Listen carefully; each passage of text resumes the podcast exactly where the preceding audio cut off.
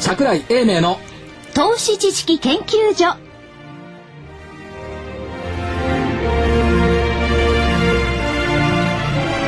グーテンターク桜井ですはいどうぞえー、グーテンモルゲン。いや朝じゃないです今おいや昼ですもう、もうじきね、あの、憎きドイツは、まあ、ドイツが憎いわけじゃないですけど、えーヨーロッパは朝かもしれませんがははいい、ね。はい、ああ、ごめんなさい、福井です。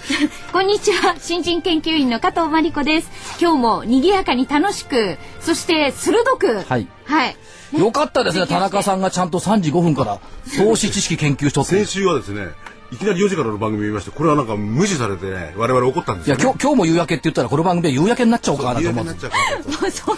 んなにそんなにこだわらなくてもえ、えーそれでですね、はいじゃあ早速、はいえー日経平均。はい、今日の大引けですね。156円53銭安、156円53銭安の1万トンで30円31銭。大引けは日経平均1万トンで30円31銭でした。まあ、2時半過ぎにはね、1万円を割り込みましたのでね、一時的にではありますけれども。えーそして、一時解散ですが、出来高の方が19億4463万株。また、えー売買代金は1兆4200 4276億円ということですね。まあ今週はみそぎ度週として、はいまあ見通しは200日線を割り込んだ段階で終わってましたね今週は間違いっていうのが。で、えー、挙句の果てに瞬間1枚も割り込んだ2月の10日以来というところですけども、おーまあ今週の予想は1万300円200日線はなかなか割り込みませんでしょうと言ったのが結論でした先週のね、はい。えー割り込んだ後はそこから300円下がったということで外れ申し訳ございませんというところから今日始まりですよねまあ何が悪かったってメッケルちゃんが悪かったですよねそうですよね。メッケルとかメッケメルケル首相がええメねルケルはい。でまあ空売りというかねきっとおー要するに空売りですね、えーこれをねきっとショートおーなんでドイツだけ私たちだけやるって別にそんな暴走しなくたっていいじゃないですかって思うんですけども、出てきたっていうところですよね。で、大体空売り規制が入るとその後マーケットはあまりいいことがなかったという歴史があるんですから、はい何もあえてねっていう気はするんですけどでも、すよね。こういう状況でね。いやそれで今までだったらね例えばフランスドイツと一緒になってね、はいこう協議してやるわけじゃないですか、ええ今回はドイツが単独のような形なんですよねそうなんですよねこれは何何を表してるのかどうでしょうかその辺はまあ私のところのマーケットだけは潰さないでよってこういうことじゃないでしょうか。だってダックスだって年初から比べると実は下がってないっていうですね。いうところもありますし、ドイツはまあユーロの中では優等生っていうところがありますから、はい私のところのマーケットはまあしょうがないから守ろうかなっていうことですし、どうもドイツっていう国はこの眼見な感じがするでしょ。はいでやってることは要するにマーケットのことを国家が許すことはできないっていうところが実はあったんじゃないでしょうかという感じがしますよね。王道論で間違っちゃいないんですよ。しかし出てきたことは、まずは、えーフランスの経済財務雇用担当大臣。うちはこんな規制入れるつもりはないよと。で、唐突にこんなのやらないで、少なくとも僕たちに相談してもよかったんじゃないの、で、フランスは言ってますよね。はいで、これ見ただけで、ドイツとフランスはやっぱり、まちまちねってこうなりますよね。そうすると、弱いところをつくという、その売り方マネーとしては、あ、なんだ弱いじゃない、ヨーロッパ。つけばどうせ1万人はにまとまらないねっていうところが出てくる。で、加加えれば EU のファン・ロンパイ大統領。これは EU の財務省会合で協議しなくちゃいけない。って言って、実は今週悪者はドイツになっちゃった。ドイツになっちゃったらどう思いますはいどう思ったかメルケルさん。どう思ったかやったと思ったんでむしろ思ったんじゃないですかね私はフランツ・カフカの変身のようにある朝起きたら芋虫になっていたんじゃないかみたいなね。文学的ですねえ、どうですかこれ、この表現。あいいですねねいや あの決勝はね、ええあの女性はそうじゃないですか今なんか私も絶対あるんですよ裏にうんあるような気もしますけどね。あわかんないですよ。カフカっていうか審判っていうのがありますけどね。あある日突然裁判にかかっちゃうっていうですね。ある日突然が多いですね。カフカはね、ある日突然ばっか り。あと太陽をこうね見たらいきなりとかね,、ね不条理ですよね不条理なんです。だからまあ、このメルケルさんも不条理を感じたかどうかわかりませんけども、まあ、そうは言っても実際問題としては本筋じゃないんでしょっていう気はしますよね。で、一昨日でしたっけドイツのその規制の問題で、えーニューヨーク等々下げましたけども、あの時の外資系のコメントって、所詮空売りの問題は後講釈でしょっっていうようなことを言っていたのと、まあ、このマーケットの世界って誰かがこうだよって言うと、それに引きずられてずーっと言っちゃうことがあるんで、その流れを組んじゃったんじゃないですか。でも本、本筋はちょっと違うんじゃないですか。という気がしますよね。で、本筋が違うっていうのは先週のギリシャの問題でもそうですし、はい見事に85億ユーロ昨日返したんですよ。そうで すね。大量報告されそうなんだったですよね。返した、それから、えースペインとかギリシャでまたストライキが今週あるだろうっていう懸念があったけども、そんな映像は出てましたか、CNBC とかいや出てなかったです。出てなかったでしょねなかったもういやいや、もうそろそろね、サッカーですからね。ワールドカップワールドカップね。ああもうそれどころじゃないそれどころじゃない。そうじゃな いでしょだからあれだけ懸念していたストライキもなくて、まあまあ逆にそのタイの方でね、ちょっと大変な暴動にはなってきましたけども、うん起きなかったっていうところですから、まあ、あー時は巡るっていう感じでいろいろ悪役は出てきますけども、どうも真相のところは見えない。ただですね、少なくとも言えることは、これギリシャの問題にしても、ドイツのカロリーにしても、誰が一番良かったかっていうと、なるほど。ギリシャ問題が発生してから一番よくいい思いをしたのは、お金国債はバンバン売れて、はいドルがガンガン買われたアメリカでしょ、ですね。やっぱアメリカが一番いい思いした3月の中国だってもうこれはユーロを持ってるとちょっと良くないっていうんで、米国債買い増しそうですねしてるでしょ、あ中国本当はちょっと米国債ドルだけでは嫌だよって言っていたのが、ユーロがあんなになっちゃったから当然円なんか買いませんから、米国債行っちゃった、そうすると米国債を消化するのにあたふたあたふたしているアメリカの財務省としては、まあこれはいいかななんていう感じでしょうかねガイトナーさんなんつうか知ってます、過去の取引規制でいい結果は出た出たことはないって言ってるんですよああんたのところリーマンの時空売り規制しませんでしただかよねって感じですよね。もう喉元すいればみたいな。まとめて見ていくとなんかおっかしなことばっかり で、まあそんな中で1万円を日経平均が割れたはいっていうところですよね。はいまあ信用取引の評価損率も上がってきましたし、皆さんもやっぱりちょっとおマイナス展開になってきたっていうところではありますよね。ところでそのドイツの暴走っていう捉え方、はい。はいはい。えーなんですけれども、ええこれドイツの暴走が EU の崩壊につながる可能性っていうのはどれほどあるんでしょうかドイツはだ社長だってドイツえはギリシャなんていらないよっていう発想でしょ、基本的にいいところだけでまとまって、えユーロを強い通貨にしましょうよっていう発想をしているじゃないですか、そうするとドイツとしてはまあしょうがないから助けてるけども、まあどうきできれば足引っ張ってくれるところは退場してもらって、僕たちだけいいとこだけでやっていきましょうよっていう発想だと思いますよね、離脱の話も出てきましたよね、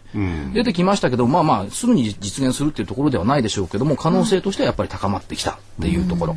それからまあこれ投資知識の研究所ですから、はいどうですか過去をちょっと振り返ってみませんかやっぱりね過去に学ぶといいことがあるんですよ、まあ、市場関係者は未来を語るよりは過去を振り返る方が好きですからね、どっちかというと。楽だからって思いますけど。で、はい一番やっぱり頭に浮かぶのはポンド危機でしょ。1992年のポンド危機、この時はジョージ・ソロスがポンドを売り浴びせに行った。で、その時どうなったかっていうと、円ベースで見ると、ポンド円、92年8月の248円、11月までの3ヶ月で190円まで。2割近く円高になった。で、最終的には130円まで行きました。っていうところがありました。その時イギリス株 FT ですけども、1992年6月から下落したんですが、はい実は、それ以降はイギリス株下がってない。ポンド売られてもイギリス株下がらなかった。しかも、ポンド安メリットで輸出産業の収益が向上。はい。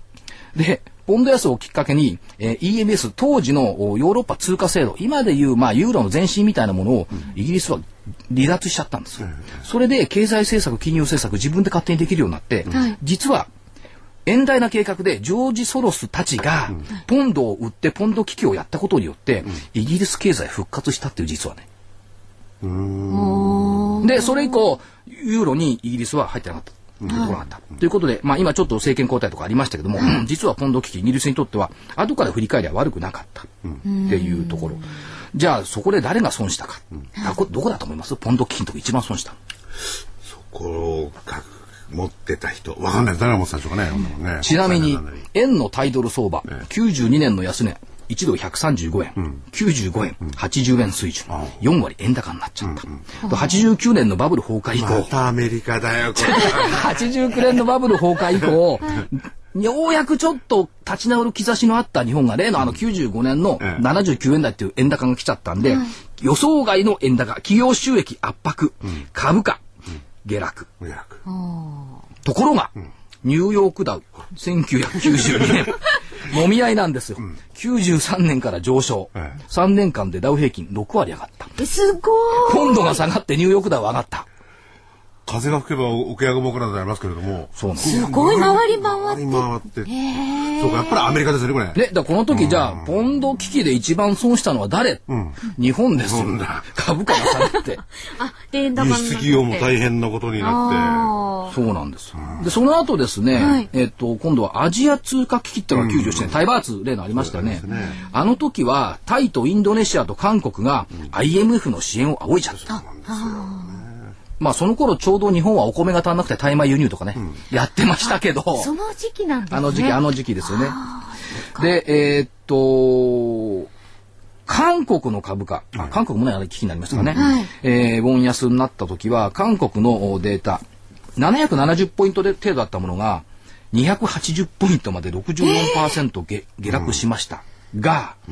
99年には回復しちゃいました。て、IMF が入ってですね、がんじがらめになって、韓国人はそれに耐えて復活しちゃったんだ。それから香港のハンセン株価1年で半値以下になりましたけども、やっぱり復活しちゃいました。さて、日本株。はいアジア通貨危機前2万円水準だったんですけども、はい98年の秋には1万3000円まで落っこっちゃった。 7000も下がっちゃったそれからまあ2000年の IT バブルに行ったっていうところはあるんですけども、まあまた日本株が影響を受けた。で、じゃあアメリカ株、おおむねイーブン、下がりも上がりもしなかった。ということは、世界各国で通貨危機が起こるたびに、誰が一番痛みを負うのって、なぜかこの東京市場っていうですね、みんな他下がっても戻ってるんですけど、東京下がりっぱなしでなかなか戻らないっていう、こっから来ると、うん、ギリシャで通貨危機が起こったのかとなると、過去のこの2つの歴史を見ると、3匹目の土壌がもう一回東京にいるかもしれないねと考えるファンドがいるかもしれない。となると、はいだってダックス、ドイツが、えー年初来高値水準、あ、年初来の水準割れてないでしょ、とかニューヨークダウ下がった下がったって、あれだけですよ、5発注とか騒いだ割に、高値から6.8%の下落で済んでんですよ。日本の株価当初、に日経ダウ平均はですね、11,400円から1万円割れまで14%下がってる、倍下がってるんです。これおかしくないですかご発注とかゴールドマンだなんだかんだ言ってて、そのさなかになんで私たちのこのマーケットだけそんな14%も下がるんですかいや、これおかしいんですよ。おかしいでしょこの犯人は誰ですか、犯人は。犯人はね、売ってる人ですよ。だからユーロ売りたい人。だかうん。らユーロ売り、はい日本株売り、で、加えて、えっと、ドル買うか、米国債買うか、こういうう4つのショットファンドみたいなのやってれば、下がって上がってで非常にいいなと。いうところでしょうね。だからまあ、ユーロ売り足りない人たちがまだいるんじゃないですかっていうのが、やっぱりユーロ売り足りない人がまだいたっていうところでしょうね。でもどうですかこれで、ユーロも、はいえードイツが言うように、そんなあの足並み揃えてギリシャとかああいうとこいらないよっていう形になって、本当にその債務が少ないとかいい国ばっかりに起こったら、今度はユーロが反発っていうパターンでしょ。はいそうでしょうねなるほど。確かにね、その、ピッグスなんていうね、言い方してますよね。嫌な言い方だな、ビ豚ですよね。BIGS? えもう国がですね、もう一個 I がついたら、その、なくななくなっちゃえば結構はいいいですよね。いいでしょう経済効果。ということは、ユーロがどこかでこれ反転するんでしょうよ。それはまあね、100円割とかいう人もいますけども、反転はしてくるんでしょう。そうなった時に、ええじゃあ今度どの通貨狙うの、売りやびせはどこですかこれなんかちょっと嫌な嫌な予感してきちゃっいたやみいたや、いなえ円台に考えればですよ年。代考えればね。 そしたらまそれはうた、ん先週 IMF が言ってきたわけですよ。そうだ。日本の国の10 2015年の政府債務は GDP に比べて2.5倍になるんじゃないので先進国は100%だから GDP 並みですよ、で新興国は30%だから全然問題ないですね、日本は250%それだけじゃないもんね。それで、それじゃない、あ、大変なことになるからってね、IMF。要するに、消費税上げろって、15%だって。って言ってました挙句ねの果てに15%上げろ、何言ってんだろうと。あんたに言われたくないはいって思うんですがこれやだ。でも ですね、これは、例えば民主党でも国民新党でもいいですけども、今の政権にとってみれば、ええどっちにしてもマニフェスト等に消費税上げるうんってい書かなきゃいけない。はいでも、皆さんいいですか、い僕たちが考えたんじゃないんですよ。IMF が上げろって言ってるんですから、世界の声は消費税上げろだから、やっぱり上げようかなっていう、すっごい側面支援材料になってますよ。おーなんかすね、い言い訳になりそうですよね。いや、それでね、僕は話の腰折っちゃったみたいなんですけれども、はい次の標的は、まあ、なんだかんだで、この財政のね、赤字が800何十兆円ですね。そうです800兆円近いんだ。持ってる日本である可能性は高くなるわけですよね。うんだから狙われる可狙能性わとれいる。うかね。狙われるとこは日本いじめられる可能性というかかもしれない。そうすると円安になる。円安になれば いいじゃないかっていう声もあると思うんでっすていようか、というかですね、その通貨の世界って、うん基本的に物を生まないでしょ。あ、そうですね。まあ株もそうですけど、物を生産する世界じゃないんですよ。数字のやり取りだけなんですよ。ということは、基本的にゼロサム社会と見ていいですよね。そこそこなんですよね。ということはね、どっかが売られやどっかが買われるわけですよ。そうすると今ユーロが売られてて、どっかが買われてるってドルでしょ。はい。で今度はユーロが戻ってきたら、どっかが売られなきゃいけないし、円が売られたするとすれば、どっかが買われなきゃいけない。すねまあ、それがユーロなのか、ドルなのか、あるいは新興国通貨なのか、まあ、人民元なんかやっぱり買われるんでしょうけどもね、その兼ね合いを見つついくっていうところ。で、その脇っちょにいる東京株式市場が、おまけのようにね、過去はずっと下がってたからといって、こういって標的になっているっていうのは、まあ、実に逆に言うと、嘆かわしいから。っていうところですよね。いやだからねあのーいわゆる円キャリーでしたっけトレードそういうトレード,、はいトレードがあった時のなんですけど要するに日本通貨日本に投資するんじゃなくてね、たまたま他の反射で日本がこう高くなったり安くなったりするわけですよね。すれてるっていうか、擦れてるなんか影響を受けてるっていうおっだけしゃる通りで。です。だって、世界行ってくださいよ。ば場所によっては、1万円札交換してくんないとかありますから。そうです よね。いや、本当に。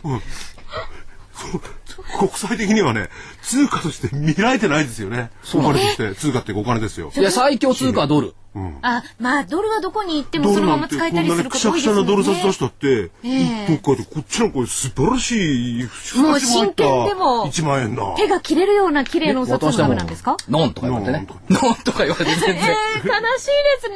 いやそういうところで、ででもですね、え今まで円安なのが、まあ、円高なのがそれは反射だったじゃないですか、はい今度万が一起きる事態の時は反射じゃなくて標的になるわけですかそこが。ということを考えておいてもいいじゃないですなかる。ほど。っていう、まあ今日日経新聞の大気象記なんかにもね、書いてありましたけども、いつまでも円高が続くと思うなっていうのがありましたが、で困るのは実はですね、通貨が買われて沈んだ国はありませんが、通貨が売られて沈む国ってのはあるんですよ。だだそうでしょ自分たちの通貨が買われてるんだから、対外的には問題ないわけですよ。そうですよねと。ころが、これ、例えば、極端な円安になったら、ガソリンは倍になるわね、外から輸入している肉だとかね、そういったものはまた倍になるわね、穀物、飼料高くなる、そうするといきなり実生活が大変になってきちゃうっていうところがあります。まあ、マーケットとは関係ないですけど、今はユーロ、ね、高ユーロ安、円高ですから、ヨーロッパ行くんだったら、徐々に徐々にユーロの現物を持ってね、あ、そうです。置くっていうのもね、そういう生活の具体的なところを教えていただいたんですが、はい非常にはここでですね、はいえー多少結論を急ぐようなんですが、はい万が一そうなった時の、ええ我々、我々僕が、対処ですか か会社で投資禁じられてますけど、はい投資家の個人の投資家の方は対処法どうしたらいいですかこれ、多分ですね、ほ基本的に好きじゃないんですけど、ええやっぱドルを現物で持っていく、は先物じゃないですよ。ええい。現物。うん FX じゃないですよ。はい。あるいはドル,、現物ですねドル預金しとく。はいまあ、ドル現物で持っても収めるのが大変ですからあれですけどね。結構ね、お札集めるの楽しいですよ。となってきたら例えば株株の世界で言えば、はいはい日本株を持ってる方いらっしゃったらね、ええ日本株ちょっとやめて、ええこれアメリカ株でも買ってきゃいいんですかねいや、それはね、それはね、知ってる会社に限定すればいいですよ。ただ知らない会社は買いに行かないでしょ。いかないですね、怖いですよね、ちょっとで。もこうやったってたかだかね30種類でその世界に冠たる企業がねあのニューヨークのねあのダウジョーそダうウでのすね、あの、うん採用銘柄はたねった。30しかございません。そうなんだでもすごいなんか威厳ありますよね。ところがそれ以外の会社は例えばナスダックなんてねすごい 数があってあるけど、わけわかんなわいか。んねえんじゃないかなもんいや、逆に言えば30しかないから、ダウ平均って操作しやすいわけです。見やすいんじゃないですか操作しやすいんそうですかしら。日経平均は225もあるから、はいちょっとやりにくいっていうところがあって昔の私が取れたやつはもう10年ぐらい前は、例えば投信なんかは日経平均にリンクさせるために225銘柄は動かさなかったですよね、当時で100銘柄ぐらい100銘100銘柄ぐらい動かすと日経平均にほぼリンクするっていうんだって、今だと多分70銘柄からもうちょっと減ってるかもしれないですよね。だから日経平均を動かすという意味合いもありますけども、ただ、ドル資産を多少持っておく、ええ別にアメリカが好きとかね、そういうことじゃないですよ。はいで、別にその海外投資に売りたいわけでもなんでもないですよ。まあ、分散という意味でいけばね、ドル資産持っておく、あるいはこの売り叩かれたユーロ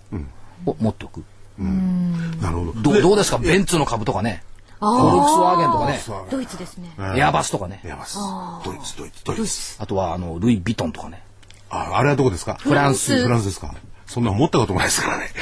えそれで、はいえー、ルイヴィトンもねいろヘいろルシーはない話を伺って、まず、まあ、この最悪のシナリオを我々前提して今話してるんですが、はいその時には、まあ、ユーロであるとかね、えードル、ドル現物、現物っていうか、その、通貨と思ってるのがいいと。はいでね、本当日本ほん本当は金なんですけど、金って何も生まないし、持っててもつまんないから、あんまりね、金って嬉しくないでしょ、持ってても。まあ、まあね、ドルとかユーロで現金の。いや、僕は人がくれるなら何でも嬉しい嬉しいですけたどだですね、日本でも、例えば地方に行くとうんうん、畳の下一面金とかね、あるんですよ、実は。え、本当にあの、本当に。ヨガのドラ、ドドラマとか時代劇の世界で小判があったりするのあるじゃないですか。 ない感じじゃねえいやいや、本当にね、いやたそう感じた畳の毛のね、あの、秘密の金がね、これ金なんだよとか、見たことありますけで、どこも。う、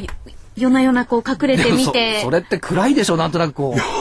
う。いいな、こうやって、金をこうさ、でも一応言いたいと、なぜじゃないでかとも。金じゃ重くて持ち運びっていうか何かあった時にあでも金はあれですよ、あのフィジカルって言って、割とアジア系の人たちはうん中国体にはあのつけて、うあの見えないようにして運ぶこともありますよ。開運も密輸じゃないですけど。あるみたいですや、それで今回ですね、はいえー例えば有事の時の金なんて言いますよね、話はちょっと今まで、今までは最悪の時代、ここからちょっと話違いますけれども、はい今日の東京市場が下げた一因がね、はいマリちゃんがおかしいおかしいってさっいやきかおら言かっしているってんでいうかすよ。まあその理由の一つではあるでしょうけど地政学的リスクってやつはい有事の時の金が出てきた玉々ね、でも今日金下がってませんでした。うん、下がってましたニュね。ーヨーク、ええそう、ニューヨーク朝下がってんだ。下がって1200割れてましたよね。確か。それで、そのマリちゃんノート今見てますけど、割れてます割れてるでしょ。はいそう。それで、 1193だって有事の時の金って誰が金買うんですか。有事ってアジアでしょ。そう。はいアジア以外の人買わないですよ ね。だってアメリカとかニューヨークとかロンドンから見たらアジアってあんな遠くがなな何って感じでしょ。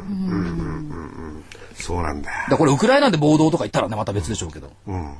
あとはメキシコがおかしいとか言ったらアメリカ人一生懸命買うんでしょうね例えばね、有事の時に金は誰が確保ったら、その有事の地帯にいる人はね、逃げる時に金にして逃げるってあるかもしれないけど、だから逃げるったって海泳いで金持ってたら溺れちゃいますよ。 重いです重りになっちゃいますよそれが俺はそんなことあったって泳ぎ切るぞ。絶対金持ってに太平洋渡れないと思いますよ、私は。そっか。えでそしたら金でね、持ってるからちょっとボート買ってくれとかなんとかってで逃げちゃう。で、別に現物持たなくた って、保管に入れときゃいいじゃないですか。ロンドンに預けときゃいいじゃなはいいですか。別に。。じゃあ話を変えましょう。はいすぐ変わるんですねはいさあ次は何にしますか 考えてるやつ、なんだっけ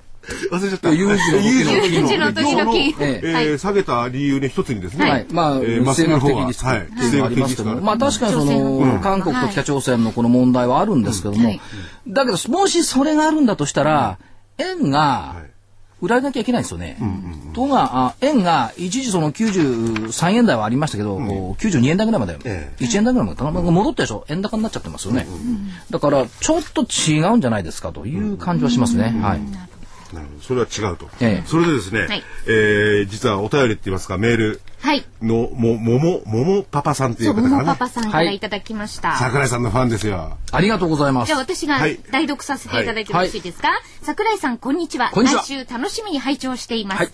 また毎日の兜町カタリストの大ファンですこれはあの、出してる無料のやつのね、メルマガですね。はい、はいありがとうございます。えー今日はどうしてもお聞きしたいことがあります。なんでございましょうシ。ャーロック・ホームズになったつもりで5月18日と19日の相場を時間軸で調べました、はい18日大引け以降ナスダック指数がガンガン上がりました、はい連れて円安が進みました、はいイブニングの寄り付きで日経平均先物はなんと1万飛び340円をつけました、はいこの上げ理由はないのです、はいマスコミはユーロ不安一服とか書いていましたが理由は明示されていませんはっきり書いてありませんこういうこと多いですよね。はいだいたいユーロ不安一服もしてませんよね。はい。ブラジルの段階でね で、えー事実その1、東京のイブニングとヨーロッパ市場の被る時間帯の日経平均先物とユーロは下げました。何が一あ、そうそう、だからな何が一服だ。その通り。で、その2、さらにヨーロッパ時間とニューヨーク時間の被る時間帯、ヨーロッパは下げませんでした。はいしかし、ナスダック指数が早い時間からマイナス入りしました。はいやがて連れ安で、ダウ指数、ダウ平均ですね。はいあと現ニ物、ューヨークダウですねユーロ、ドルがどんどん下げていきました。はいユーロ円は連れ安しただけです。はいヨーロッパ株式は上げ幅縮小したものの下げませんでした。はいこの時間帯、ドイツの空売り規制などリアルタイムでどこも解説はありませんでした。はいニューヨークタイム、あ、リアルタイムニュースにもなかったぐらいです。はい。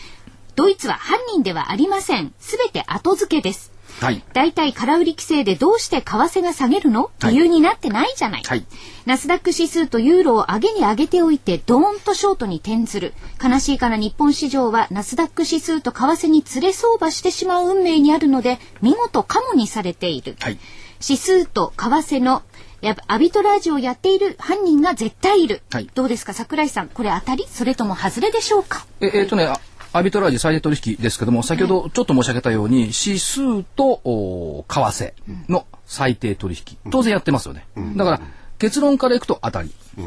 それから、その、ドイツのリアルタイムのところ、これ、微妙な時間帯での発表だったんですけども、解釈的には全て後付け、要するに、えーっと、記者が考えたのか、あるいは市場関係者がコメントしたのかはどうか別にして、えーっと、ヨーロッパ終わってニューヨーク始まって、結局下がったところでのコメントが、いや、どうも、ドイツのネイキッドショートもあるんじゃないのというのが、どっかで流れて、それをみんなずーっと朝、特に東京タイムなんか眠い時間でやってますから、あーこれなんだってみんなが書いちゃうから、いかにもそうなっちゃうんですけども、基本的に、空売り規制でその後マーケットが良くなったことはないっていうことはありますし、それから空売り規制っていうんだったらなんで空買い規制やらないんだ。マーケットはフェアなんだから、買いも売りもやんなきゃいけないんで、片振り片空売りだけっていうのはちょっと一方的すぎるんですけども、そうは言っても、はい売りを規制するわけですから、一時的にはカンフル剤で効くわけですよ。でなのに、そんなにボコボコに下げるはずはないでしょう、本当は他の理由があるんじゃないんでしょうか、っていうふうに見た方がいいというふうに私は思いますね、当たり桃当たりパパ桃パパさわあん素晴らしい当たりだしこれ桃パパさんあれですよね、あの株式探偵第一号になりますよねその構図こんねっていうか、いや、株式って、それはもちろんね、あの、儲かる儲からない、当たる外れるってのもあるんですよ。で、そうは言っても、はい実は7割ぐらいの楽しみは、このですね、シャーロック・ホームズになったつもりで、これですこれ、いや実はこのね桜井さんの投資知識知識知知識研究所です僕アナウンサーじゃないもんでち父じゃないんですから、知識ですかあら。の僕はそのなんかなんあとかアニメの主人公じゃないんですよ。そのなんとか研究所はですね、はい皆さんにこういうね目で株式市場を見ていただきたいっていう意図があるんですよそうね。です。だから出てきたもの、要するにね、マーケットっていうのはこの指とまでさっきも言いましたけども、誰かが何か言う言うと、そっちに流れて、活字も映像もみんな同じになっちゃうんですけども、でも本当は違うんじゃないのっていうことを、こうやってシャーロック・ホームズになったつもりで、ルパンになってもらってもいいんですけども、はい泥棒を探す、犯人探しをすると、実はこれ競馬なんかよりもよっぽど面白いわけですよ。アパパネが勝つのかどうか、そんな問題より は、ええこれは、本当にこの時間帯でこうチェックしていって、おかしいじゃないかっていうこともたくさんあるわけですね。だから、これはもうあの株式探偵第一号、シャーロッキアン。おーシャーロでッもねク、シャーロックストックスですよ。そうですあってですすからごいえただ問題はですね、はいえー、桃パパさんこういうみ読みがあってるわけですよ。え、えで桃パパさんは果たして、まあはいおそらく投資やられてると思うんですけど、ええこういうふうに読んじゃったら、ええどういうふうにしてやってるんですか買いから入ったんですかねこれねどうな買い買いで来てんでしょうかね今日あたりは。え。いや、多分ね、だからど、どうしてんでしょうかね。多分ですけども、ユーロが売り込まれるのはどっかおかしいんじゃないの、で、ユーロボラが高いから、わーっと突っ込んだところで買ってるんじゃないかなと。なるほど。でおそらくじゃあ自分の夢に基づいて、はい投資行動を起こしてる可能性もあるわけですね桃あるパさん。というふうに思いますよね。人のやっぱりさあのあとはナスダックの銘柄が、米株をね、少し入れてるかもしれないですよね。すごいですただね東京にしてもこのね、えっ、と、見事にカモにされている。カモにされてるんだから、東京の観点からいくと勝てないんですよ。そうです先ほどねのね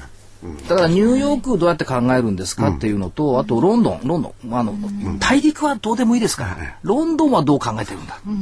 この2つの視点でもってですね、えー考えていくといいんじゃないでしょうか。まあ、上海とかね、アジアはあるんですけども、アジアはどっちかというと、お欧米諸国の言いなりっていうところがありますから、まあ、東京もそうですけどね。だから、観点としては、ニューヨークの観点、それからロンドンの観点を両方持つっていうことじゃないですか。なるほど、で、モンパパさん、これいい。ね大好き。ええだからねのもももんぱぱさんだけじゃなくてどんどん皆さんこういうですねはい私の読み。私の読み変なことシリーズ。そうぜひこうね あのメールなりお手紙なりいただきたいですよねと思います。はい。あそれからもう一つですねはい、これはあのー先週もちょっとご紹介したんですけども、はい今月6日の放送で空売りええについて、はいまあお話をしていたということで、はい詳しく聞かせてくださいということだったんですね。え、えーっと、ポイントだけ申し上げますね。はいえーっと、信用取引のお残高っていうのが、えー通常は火曜日の夕方に発表になりますから、はい水曜日にはいろんなあーインターネットなんかのサイトで、えーどこの空売りが増えたうん空売りとか売り算が増えた、はいがどこの改ざんが減ったっていうのが出てくるんですね。で私が注目いつもしているのは売り算が増えた銘柄、それから改ざんが減った銘柄、理由は簡単で売り算が増えれば将来買い戻し要因になりますよね、それから理由は簡単で改ざんが増えれば将来売り要因になりますよね、ということはあー改ざんが減った方がいい売り算が増えた方がいい、はいこれを両方見ていくっていうところ、その中で今度は売りと買いの倍率っていうのがあるんですよ、ええ信用貸借倍率、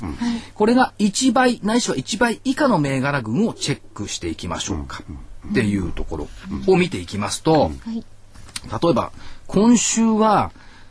売り算が増えたのは1位がみずほなんですよ1910万株、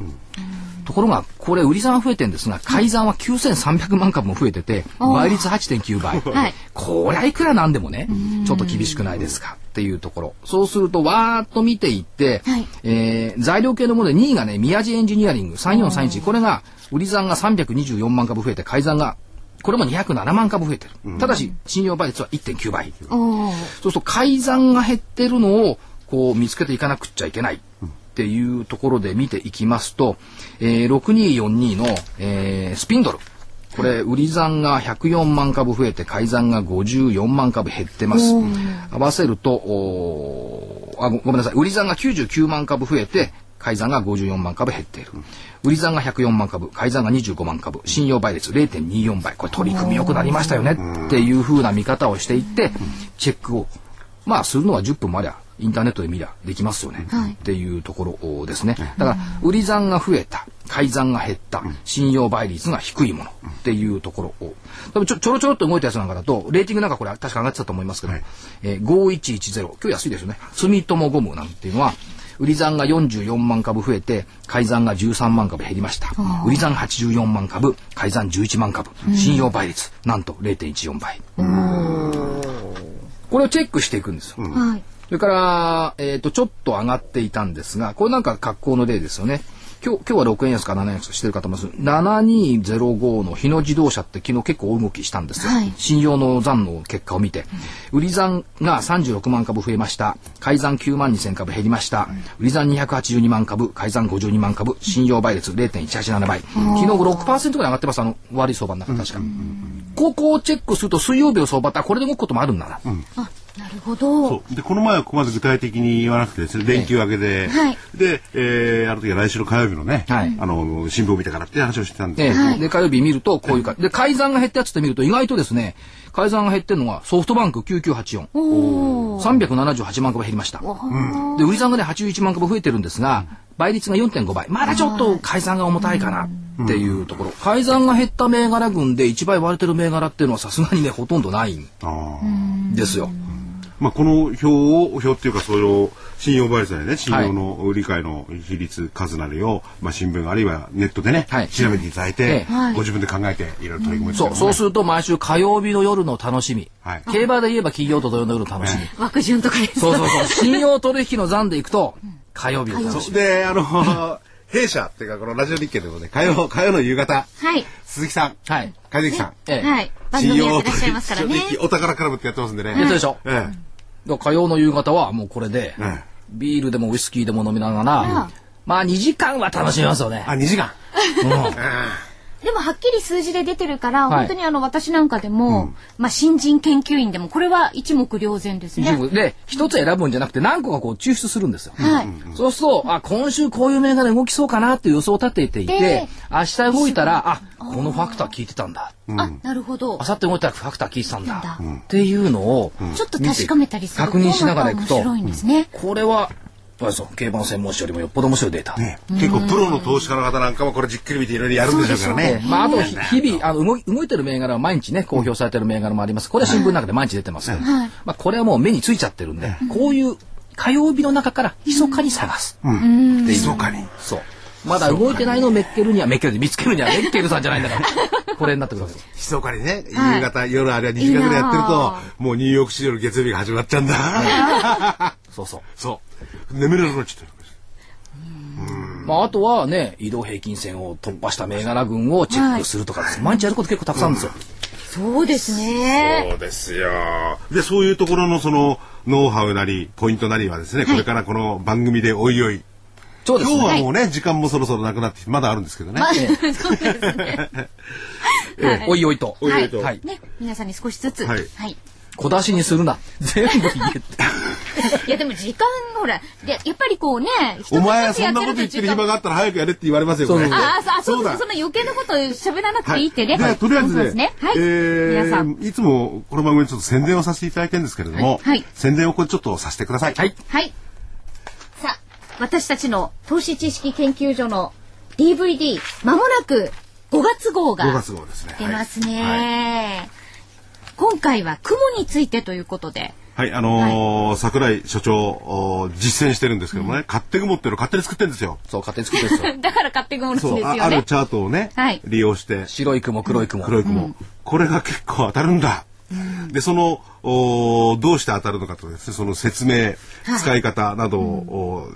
ー厳密、厳密詳細にこう解説した DVD なんですよ。はいえー、来週になりますかね。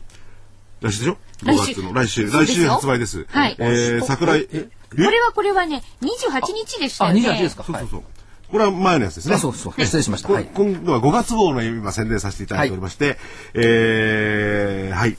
5月の20日の発売で、えー20日ではないですね。 28人。あ、そうだ、はいごめんなさい。そうだですそうです。 28です。はい。ごめんな金曜さい、日でしたよねはい、金曜日です。はいはいえー保存版桜井英明の実践を受けるための情報武装抜群の勝手雲は、こう作り、こう使えってやつですね。えー、DVD1 時間で8400円はい。となっております。ぜひお買い求め。これ実はあの、DVD を撮るですね、テーブルの前に、え結構ね、これ伝説の本ですよとか言う、そう、すごい本がですね、桜井さんの海外のも含めてですね、愛愛蔵書 分厚いやつも含めそうなんですよ置いてしまいました、思わずいや、なんか思わずこう株にこれは本当に関係するような表紙を見ただけじゃ、とても思えないあの、漢文のような本もありましたよ漢ね。文もありましたしね、はいあとはあの、ライアーズポーカーっていうもう絶版になったね、あの懐かしい本とかね。いや、俺は、あんたバカだ。今、漢文だって、ちんぶん漢文ですよね、なんて言おうと思ったけど。今、合わない合わない親父、親父のダジャレでしたね。はいで、これが、あの、5月号のお DVD で、はい来週の28日にはい発売になりまして、もう見8400て円。いただくと、勝手雲を皆さんも作れるようになります。で、えー現在はですね、はいえー4月号もおー好評発売中です好評発売中ですね、はいえー4月号の方も価格は同じなんですけれども、儲けるための情報は明日明日から使える情報収集から活用法まで、そういうのでね、ええー4月号も一緒に売っておりますんで、なんと増刷していただきましたからはね。い、はい4月5月両方お求めになっちゃったら別に割引制度はないんですけどち ょっとすいませんぜひお求めでも本当にえあーのシリーズではいこれからあのどんどん毎月ね出していきますので揃えていただくはといすごでくあのー役立つと思いまえす。我々こう我々っていうか桜井さんこうバカみたいなことばっかり言ってますけど本当にそうないですよ。うちの所長になんていうこと言うんですそうそうか所。長すいません。それで、ちゃんとしたものを作ってまして、ぜひ皆さん、こう、ゆっくりでもいいんですね。気がついた時に、こう、何が欲しいって言っていただければいいと思いますよ。シリーズでどんどんいきますね。じゃあ、電話番号を。はい。えーお申し込み、お問い合わせは、ラジオ日経の事業部にお願いいたします。東京03-3583-8300。東京03-3583-8300。月曜日から金曜日のまあ平日の午前10時から午後5時半まで、お電話の方お待ちしておりますので、まるちゃんもね、電話と、ね、電話取ってるんですもんね。あの、主任研究員の、だまりちゃんはやっぱ画像で見ないとねいけないなと私は思いますよね。いや、あの、がっかりされると困るんですが、いやいやいやはい。はい。えー、ぜひお買い求め、えーはいなっていただければと思いまはい、す。お電話お待ちしておはい、りおます。待ちしてます。よし、これとりあえず宣伝したからだいまだだいぶ時間があるぞよーしここから追い込みで真面目にいこう何いきますか私はあの、あれも伺いたいでそすうなんだね。あいっぱいあるんのだ、予想レンジも忘れないうち予に。想レンジからいきますか。はい。 いいですかいいですよ。いまあ先週は外れました。えー下が1万300円の200日線をお割れてしまいました。ということで、外れの週です。申し訳ありません。で、来週見ていくとですね、いえーっと、結論からいきますか。下、9945円。ちょっとちょっと一番割るということですかわまあ今日割ってんですけれども、はいちょっと弱気じゃないですかこれ所長だってだって今日瞬間9999あったんですよ実。際今日の安値から出てます50ね円下ぐらいですよ。200日移 動平均の4%下乖離。よ200日の4%乖離した乖離上、1万飛び682円。はい細かいでしょ、今週は。はい 5, 月6日の安値。といったところ。で、理由というか根拠ですね。はい25日の火曜日、えー東京ビッグサイトで、これすごいんですよ。2010年のニュー環境展っていうのがあります。ちなみに去年は4日間で17万人来たってわいうあすごいですねそうそう、テーマ的には産業廃棄物リサイクル、水、緑化、新エネルギー、電気自動車、こういったところが出てくるんじゃないでしょうかっていうところと、はい週末金曜日、ソフトバンクモバイルが iPad を発売してきます。えーいよいよこのあたりが、ですねうん材料になってくるんじゃないでしょうかっていうところ。それから、えーっと、海外では月曜火曜、これ北京で米中戦略経済対話があります。アメリカ、中国仲良くしてよねっていうところ。はいが27日木曜日、実はこれが一番大事で、OECD の世界経済見通しが出てきます。どうせ、えーっと、GDP だとか、そんなもの、多分いい数字で出してくると思うんですよ。しかも今日、アメリカずるいですよね、F あのー FRB ね。GDP 情報修正 って、日本がいい数字、まあ4.9とかそんな良くはなかったんですけども、日本が出してくる前に、アメリカ3.2じゃまずいからちょっと上げておこうかな、なんて。も後出しじゃんけんとそうかそう先出しじゃんけんとかそういうことなんですかよくわかんないけどそうなんでうすよこの、だって何のタイミング、たまたまね、その議事録公開ありましたけども、なんで日本が8時50分に GDP を発表する日のね、 朝早くにね、アメリカの GDP 情報修正してくれるのよ、みたいな。やっぱりそういうタイミングがうまいですねうまいですね。日本は下手ですね、そういったところがね。で、まあ、20必ず日本もすぐやってやねなんかそうやったららカモにされないで済むんじゃないかななんて思うんですけどせいねぜいスズメぐらいで済むと思うんです が、それから、えーっと、に来ました28日の金曜日、これもう忘れちゃってす、皆さん忘れてるんですけども、第一生命がトピックスに反映されるようになります。で、ここちょっと思い出してください。第一生命が上場したのが4月の1日、はい日経平均の高値が4月の5日。やっぱりイベントだったのねって、第一生命祭りって言ってましたけども、その後日本株はですね、難聴になっちゃったっていう、振り返ってみるのも重要ですよ。あごめんなさい、はいあの話をまた折るようで、はいはいそのうー日本株第一生命祭りっていうゆゆ結構有名な言われてたんですか言ってましたよ。第一生命祭りだ、お祭りだって言って、宴が終わったって言って、宴が本当に第一生命の上場とともに終わっちゃった。その前からずっと言われてましたもんね、いどうですかほら、マリちゃんの方が詳しいじゃないですか。いや何でもかんでも出てきました主任研究員よりマリちゃんの方が詳しいやいやいやいやもうとんでもございませんそうか祭り終わっちゃったんですよじゃ終あ、わっちゃった。まあ、それはいいんですけど、はい今度はトピックスで反映してくる。はいで、これが表上のはいスケジュールなんですが、裏側があって、おー月、月火曜じゃないわ。えーっと、25日、はいアメリカの2年国債発行、入札。26日、5年国債入札。27日、7年国債入札。ちゅうことは、はいアメリカ国債売っ払うためにはですね、アメリカはいい国を債権は安全よって言ってどっか叩くんですよ。ああそうとなると、まだちょっとこの国債発行が終わるまでは、いきなりその、さっき浮気って言われましたけども、戻りに入るっていうシナリオよりは、アメリカをお化粧する1週間に見ちゃった方がいいのかなと。だから株式をうんぬんかんぬんよりは、アメリカの債券、それから景気の良さっていうところはクローズアップされるんでしょう。そうすると、えーニューヨークダウが上がった、あるいはナスダックが上がるということで、日本が連れ高するかもしれませんが、これ本筋じゃなくて、債券発行したいのねっていうところを押さえておかないと、27日の入札終わるまでは、そんなに本格的にいい数字が出てくるという感じじゃないんじゃないでしょうか。っていうところ。それともう一つ面白いのは、あのカッテングも、はい日経平均だけじゃなくてニューヨークダウで見てみると、はい24日に白くねじれ、 24日白20 28日に黒くねじれてます。すごい短いんですけどね。まさにこの感じですね、うん、だからそこでちょっとニューヨークダウ、なんか白くねじれてるんで、その間はなんか堅調なのかな、どうなのかなという、こんな感じはしてるんですけどちょっもと、注目してはいみたいですね、一応白くなってます。で、面白いですよ、あの、日経平均とかね、株の見通しって、はい絶対外れない言い方って実はあるんですよ。えそれはあのーやっぱり予想されるアナリストの方とかいやだってこのこの前の前々回もね、はい実は所長はそれを使ったんだから一箇お所その手を使ってそうそうそう。ひょひょっとしたらひょっ、としたひょっらとしたら、で一番簡単なのはね、これ絶対外れないんですよ。長期的には株価は上昇基調にあります。はい、しかし、短期の調整はあるかもしれません。そうですねだから上がり下がりあるっていうことですよねそうかじゃあ僕はこれからね気象予報士免許取っちゃおうかな長期的には雨が降るかもしれません、ええしかし短期では晴れるかもしれないといや、いやでも逆もあってね、長期的には下落基調にあるんですが、しかし短期リバウンドもあるかもしれません。どっちかだ、どっちかで言うときはどっちか当たるんです。そうすると、上がっている時だったら、ほら、言った通り上がってるでしょ。で、上がってる途中で下げたら、いや、これ短期調整あるかもしれないって言ったでしょ。で逆に下がってると、下がってる時は長期下落基調って言ったでしょ。で、上がってると、いや、短期リバウンドがあるって言ったじゃないですか。そうすると、どっちに転んでも私が言った通りになっちゃう。私はせこくないから、そんなこと言わないですけ ど、きっちりだから1円単位まで見一通し応が目まで。確かにね、今所長が言ってるようなね、コメントは多い。長期的にはこっちだけど短期的には調整があるとかね。ええほいでね、えー長期的にも下がったりなんかすると、こっちは忘れてるもんだとあっちは思ってるんですよ。覚えてるぞ。覚えてるぞって。ね、この、この、この表現いいでしょ、市場関係者としてはこの表現をしてる限り、あともう一つ加えるとね、はい。い、くらになる確率30%、いくらにかなる確率20%、いくらになる確率40%っていうと、どれかに入るんですよ。あ、そっかだ。から全部、あ2、3、4か、あと10を入れときゃね、全部で100にしときゃどれかに入る。結局100%っていうことなんでどすれかにね。入る。いやだからそういうね、まあせ専門家なりなんなりがそういう信号を出してきてるわけですよ。はいそうそれさっきのモモパパさんじゃないですけれども、それを今度どう読むかってやっぱり必そ要うですよね。あそーこだ。そうこですね。惑わされのちゃいけこないのんです番組ね。を聞いてないとダメだよこれ。そうなんですよ。はいそうなんですそうよ。なんですよね。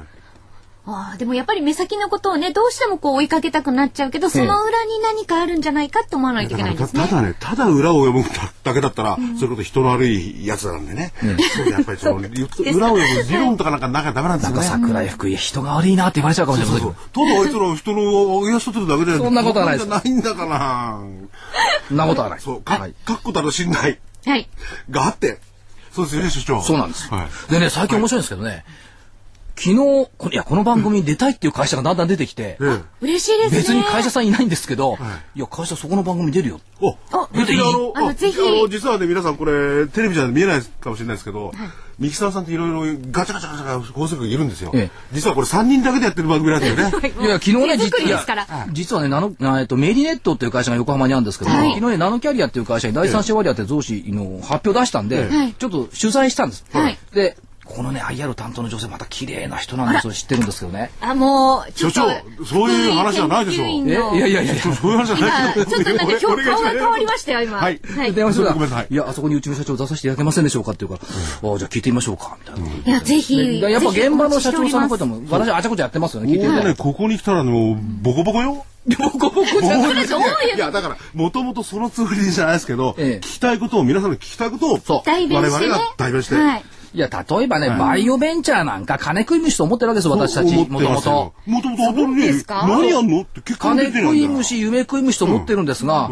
出てきた決算黒字なんですよ。あらまだからそういうのをね、なんでっていうのなんでってうん聞きたいの。聞きたいですよねうんそういうので聞きたい。でもただ前にしちゃうとね、思わず、あの、追記がいるんだりなんかするケースもあるんで、そこは、あの、律しますけどね、我々も。ええままりちゃんに聞いてもらおはう、みたいい。な。で、いずれにしても、ほら、3人だけでやってる下地上なんでね、はいそこに社長が来ていただければいいな。はい、いいでしょね、たまには引っ張ね。り込んで、はい。じっくり聞く。はい。それから、はい。それから、それから、えまだ時間大丈夫まだまだはいい、いです大丈夫です、大丈夫です。最近のマーケット見ていて、はいお医者さんがこの間言ってたことがふっと頭に浮かんで、はい最近ね風邪でもインフルエンザでもすぐ病院に行く来る、ただお医者さんとしてみるとね来られてもね薬くらい出すけど風邪なんか所詮ほっときゃ治るじゃんほっとかっていうか医者に来るまでのこともないでしょ、人間は自然の治癒力があるんだから家でじっとしてりゃいいじゃない下手に動き回るから流行が拡大する、これってマーケットにもありません騒ぎ立てるからあっちこっち伝播するんですよ国の経済だって企業だって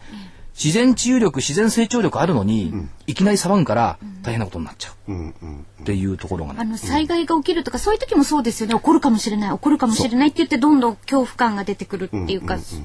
やそうでもそういう部分っていうのはね、まあ、災害とかそれは別にしても、はい市場とかそういうのはそれは世の常だと思いますよね。だってギリシャ見てくださいあれだけけ騒いだけど、お金みんな貸してくれて国債償還しちゃったんですよ、そのお金どうやって返すってこれまた別の問題そうそうそうですよね。だから危機になってきた危機になってきたと言いながら、はい。ストライキないし、変な映像出てこないいしやだからそれももうワールドカップがもうすぐですよ。そんなデモを出そうなんてしてる場合じゃないかもしれないですよ。まあ確かにねワールドカップは日本にいるとそうでもないですけどね世界世界ではね、ねえヨーロッパや南米は特にね、ワールドカップ王ですからね。そうですよ。だから僕なんかもうワールドカップもうあと26月の11日ですから、はいもう会社休んじゃうからと思ってね。で番組はわまあマリまあマリちゃそうんとですよ私でやると。ええあら、ツーショット。どうするんですかな何を福井ヨハネスブルクから電話しますかあ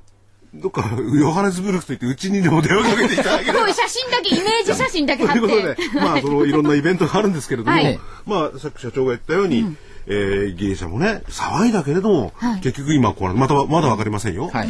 だからその騒ぎ方の問題、騒ぎ方は何かの本質を見極めるのが大事なんですよね。そういうことです。そういうことです。それとね、はい。もう一つあるんです、これね、最近言ってるんですけどね、出口戦略ってみんな言ってるでしょ。えーで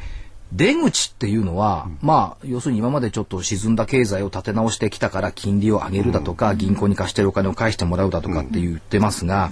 あれね出口じゃなくて、はい。本当あれ英語で言うエグジットなんですよ。うん、出それを口ですよね。うん、単純に訳してれば出口なんですけども、本当のファンドなんかで言ってるエグジットっていうのは、入れたお金を回収すること、あるいは資金を回収するためお金を流動化することって言うとかっこいいでしょ。簡単に言うと巧妙にお化粧して、ジョーカーを誰かに渡して元本を引き上げることなんですよ。リスク商品をこうぐるぐるぐるぐる回してるでしょ、はいで出口で誰かにほいってバトンタッチして、僕たちの元金は安全でだだからどっかで誰かがババつかむからそれがいろんなファンドになってきてるわけですそれ規制しようって話なんですよ今ね本来はいや、でも銀行はね、金利を上げる、まあ、出口戦略だったら基本的にね、はい引き締め、まあ、引き締めてくる金利上げるわけですよね。えそういろんなやつが銀行にボンボンいろんな金を持ってくと。はいね、もう、うぞうむぞうを全部銀行に押し付けちゃう、はいってパターンもありありえるわけですよね。ありえますよね、それからうそうは言ったって今の言ってる出口戦略って銀行じゃなくって、国の出口ですから、君たちの不良債権引き引き受けてあげたのをまたジョーカー渡すよこれが出口でしょん。うんそういうふうに見ると、出口じゃなくて、はい劇場のエグジットはあれは非常口ですよね。ああなるほど。逃げ出す場所ですよね。と見ると風景変わるでしょ。出口じゃなくて非常口なんだ。うん。あ、ちょっと違いますよだね。から出口戦略っていうことが言われ始めたら、あジョーカーゲームやってるんだ。非常口みんな探してるんだ。なるほど。確かにそれでぐるっと動くから、その中にいろんなもんをね、うんっていうふ混ぜこうぜににして解釈した方が分かりやすいかな。でいろんなものがその言葉の厳密な定義されないままに使われてるから、曖昧無ことすることって結構あるじゃないですか。だから厳密に考えていくと出口だってそれそう確かに国が持っている債権なんかを出して、その結果としてね、金利を上げるええっていうことはありますけども、何も金利を上げるのが目的じゃなくって、今まで持ってた不良債権を君たちもう一回返すからね。で返すけどもまためちゃくちゃやるんじゃないよだからヘッジファンドは規制するぜっていうところになってるんだと思うんですよ。なるほど。でまた来週の見通しでいけば、うんはいもうアメリカの国債がとにかくあの国元はイタリアあギリシャじゃなくてアメリカなんですから、アメリカが不良債権処理等々のために国債がたくさんいるからアメリカの国債が売れるように他のスケープゴートを作ってるこれが基本だというふうに私は考えてるんですよね構図としては。でそのために日本がそのスケープゴートになっちゃいけませんねと。なんか自由とかいろんなものの前提にしている資本主義のそのものがですね、はいなんかちょっと見方を変えなければいけないかもしれないな。うんまあそうは言ったって中国だってね、い中国行って感じるのはあれはアメリカに感じますよ行ったら同じようあ、なそうですか。中国行ったらなんかねヒューストンのね奥にいるような感じがします、中国のある地方行くとでもヒューストンに行ったことないんですかヒューストンの奥に行くとね、ドカーン何もないんですよ。何もないんだけどドカーンとドカかーンとあるんですよ。いきなり都会が出てくるハ感イじ。ウェイと建物がドカーンととじゃあ本当に近未来あ近未来というかそういう世界が突然現れるって突感じな然んでですか途中ねだからヒューストン行く途中なんだとねあの砂漠とかねありますかあらるんねですよ。で、一歩で突然バーンとまた砂漠になってるんですへえなんでここにアリゾナのあたり走ってるどこに都会があるんだまあアリゾナのフェニックスありますけどねそんなイメージだから主義主張じゃなくなっちゃいましたね今ね共産主義も資本主義も関係ないはい。どうしたあんいやでちょっすとか急にもう間もなくなっいやもてう終わりじゃないですか大体そうですね、あっという間にね、この時間はもいもうね、はいお送りしてきましたが、桜井英明の投資知識研究所、そろそろお別れの時間と、まあ、突然 まあ終わりになっちゃうはいあっんですけど、という間に時間が来てしまいましたこの番組らしいというところで、はいね、それではまた皆さんに来週もぜひお聞きいただきたいと思います。はい、皆さんまた来週お会いしましょう。ごきげんようさよなら桜井でした失礼しました